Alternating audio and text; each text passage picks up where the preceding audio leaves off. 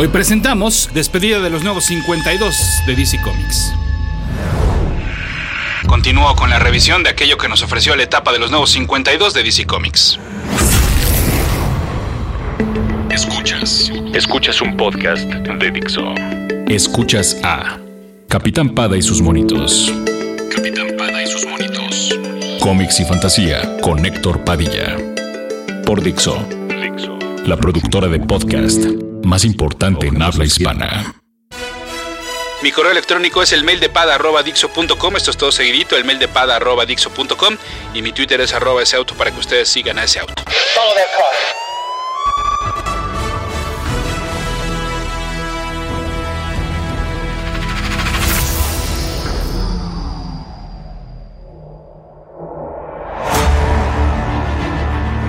Les decía en un podcast anterior, voy a extrañar a los nuevos 52 de DC Comics. No todo, algunas series, algunas etapas, algunos creadores.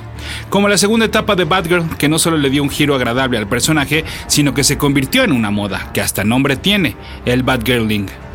No es que me desagradara la etapa de la escritora Gail Simone, sin embargo debo confesar que sí la dejé en algún punto, pues no me parecía algo esencial. Sin embargo, aún recordamos aquel número 35 en el cual entraron Brendan Fletcher como guionista, Cameron Stewart como guionista y diseñador y Bob Starr como dibujante. La Batgirl hipster sería reducirlo todo a algo muy simple. Más allá de ser una Batgirl que se toma selfies o que tiene perfiles en redes sociales y que usa botines de marca, la actitud de esta desenfadada Bárbara Gordon refrescó la escena como no se veía desde hace ya algunos años. Si acaso lo que tengo que reclamar es, primero, que vimos muy poco la representación gráfica de su memoria fotográfica, como nos lo prometieron los primeros números, y que resultaba un agasajo a los ojos. Y que las dos grandes tramas de la corrida giraron en torno a problemas similares, la mente de Batgirl jugándole bromas y mentiras. Si hay algo que me da miedo de la nueva etapa Rebirth es que se olviden de esta batichica para acercarla más a una integrante genérica de la familia del murciélago. Capitán Pada y sus monitos.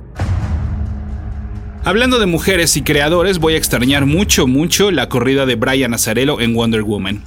Podríamos decir que esa ya la extrañaba, pues no necesariamente finalizó con la llegada de Rebirth, sino antes. Fueron más de 30 números los que nos regaló, al lado de los dibujantes Cliff Chiang, Tony Atkins y Goran Sutsuka. Durante toda la corrida nos contó una gran aventura, que quizás para algunos pudo haber parecido cansada, pero otros no queríamos que terminara. Algunos de los cambios que realizó y aportó para el personaje fue, por ejemplo, revelarnos que los brazaletes en realidad servían para contener el poder de Diana. Es decir, que es mucho más poderosa de lo que, de lo que la conocíamos, pues, pero que tanto poder debe ser contenido para entonces poder ser controlado aunque será en ocasiones especiales cuando se despoje de los aditamentos de metal para poder enfrentar a sus enemigos. Y bueno, claro, sin duda alguna, pues el cambio más significativo ocurrió dentro del origen del personaje.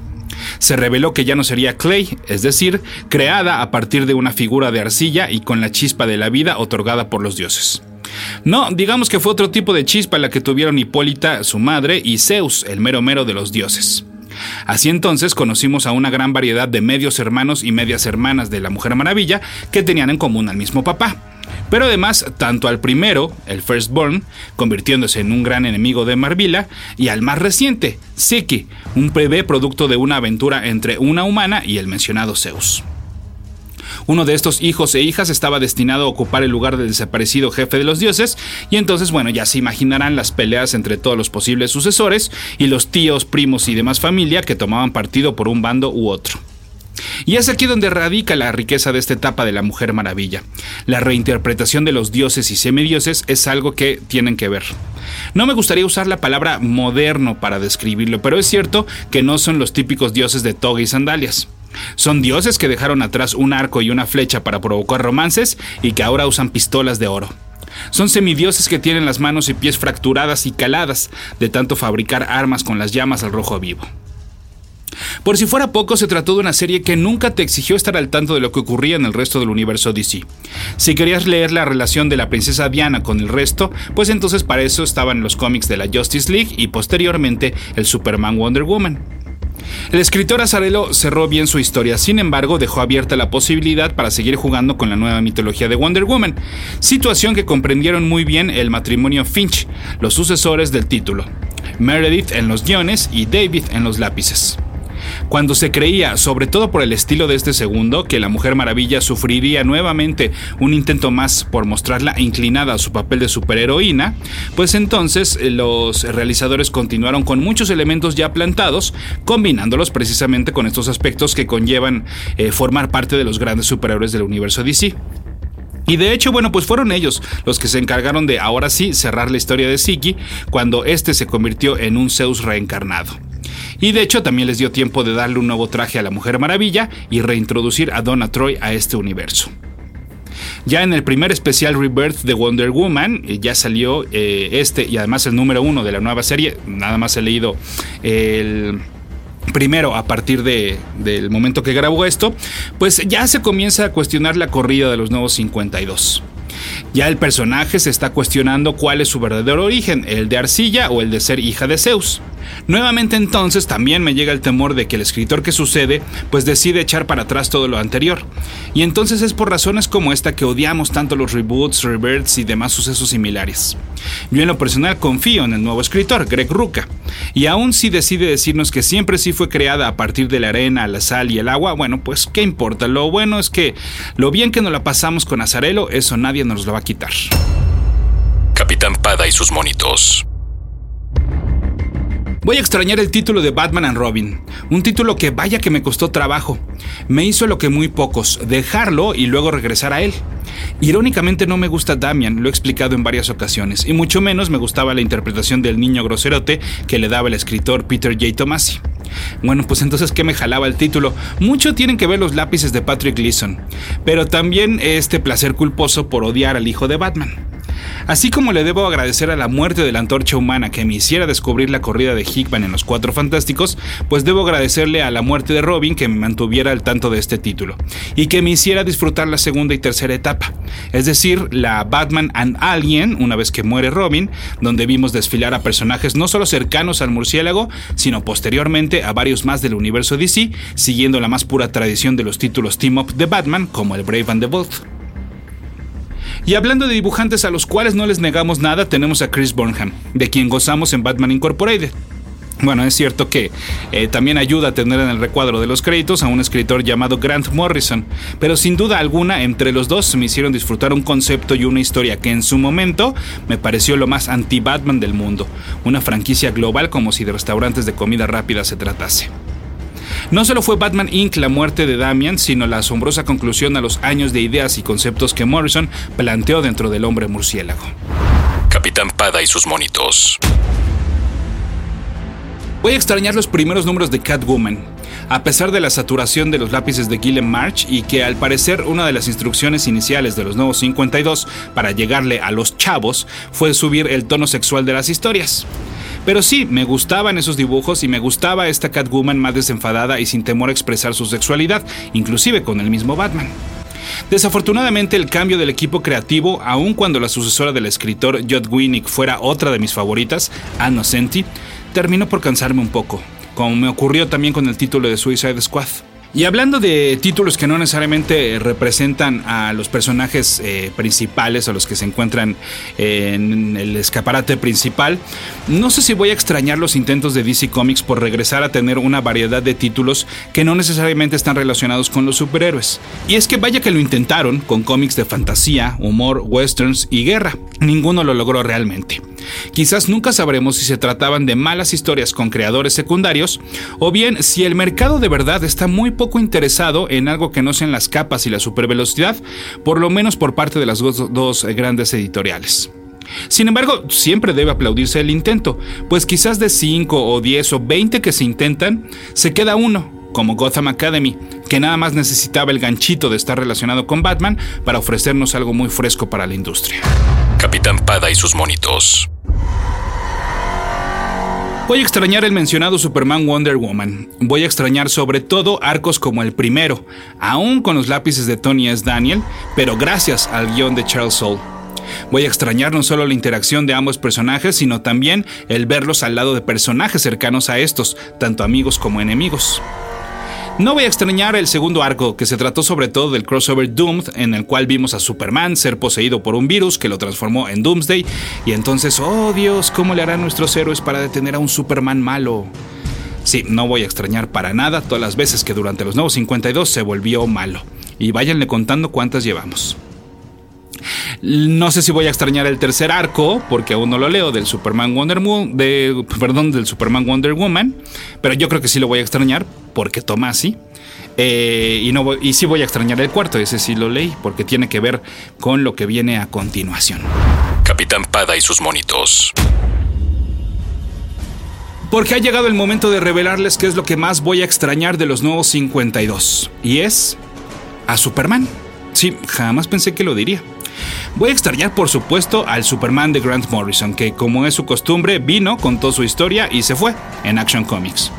No voy a extrañar al Superman de los primeros números de Superman, de la serie llamada simplemente Superman, con ese traje kryptoniano y sus aventuras genéricas. Voy a extrañar específicamente al Superman que comienza a formarse a partir de que Jeff Jones toma el título como escritor al lado de los lápices de John Romita Jr. Nos presentaron al personaje de Ulysses y le dieron nuevos poderes al superhéroe y terminó por revelarle su identidad a su mejor amigo Jimmy Olsen. En esta etapa, la manera en la cual interactúa con el resto de la Liga de la Justicia es entrañable para sacarle una sonrisa a cualquiera. Y lo mejor estaba por venir. La etapa de un Superman con sus poderes a la mitad, su identidad revelada ante todo el mundo, su capa hecha trizas y amarrada a sus puños, y sus jeans y su playera de Superman que compré en una tienda al lado de la carretera, eso sí que voy a extrañar.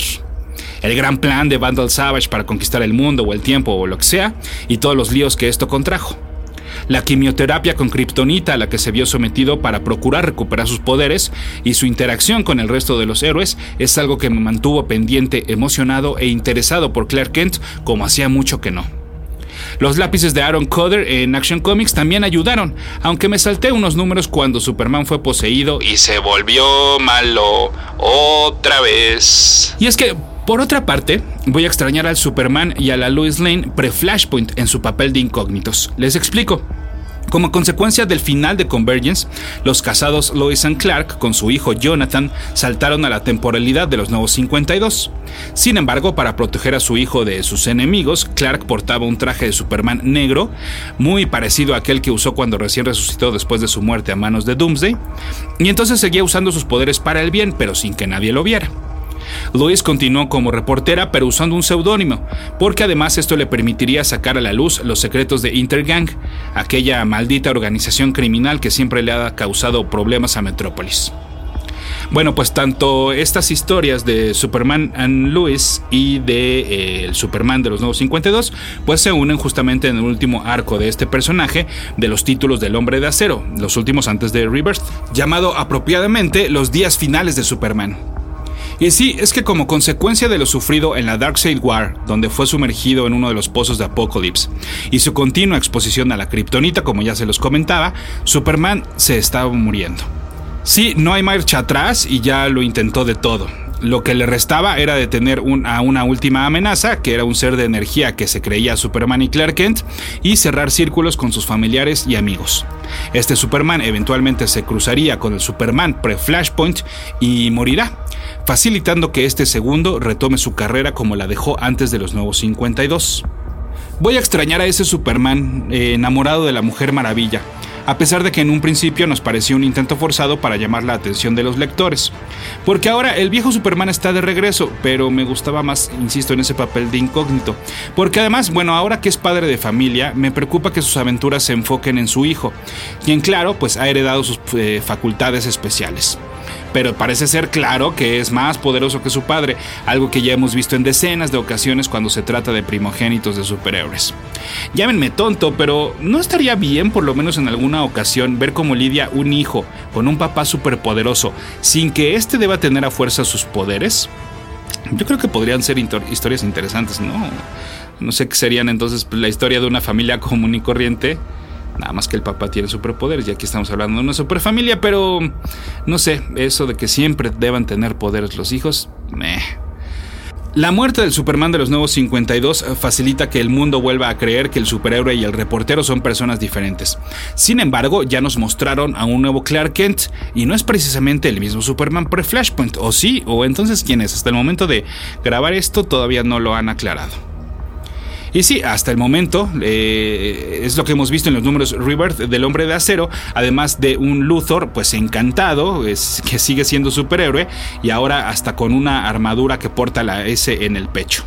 Será en Action Comics quien que continúa, con los cuales, perdón, el título que continúa con su numeración habitual previa a los nuevos 52, donde veremos las aventuras de Luthor, y además no es la primera vez que el villano es el protagonista de la serie. Y en el título de Superman vamos a ver a Clark, Lois y Jonathan continuar como una familia. Insisto en que me da miedo que todo gire en torno al hijo, pero una vez más tendré fe en Tomasi, a quien no se le ha dado el crédito justo como parte de los eh, buenos escritores de la editorial. Y en los lápices de Gleason, o sea, sí, son el mismo equipo creativo de mi amado diagonal odiado Batman and Robin. Capitán Pada y sus monitos. Sí, voy a extrañar algunas historias, personajes, conceptos y creadores de los nuevos 52. Como en cualquier etapa editorial hubo cosas buenas y cosas malas. No fue una pesadilla, como parece ser que el juicio fácil hace creer. Aunque para muchos, pues es bueno que por fin se despertara de esta y esperan que Rebirth sea la definitiva. Puede ser, siempre se puede estar mejor y siempre se puede estar peor. Y si no, pues entonces ahí nos quedarán para siempre algunos buenos números de The New 52 de DC Comics.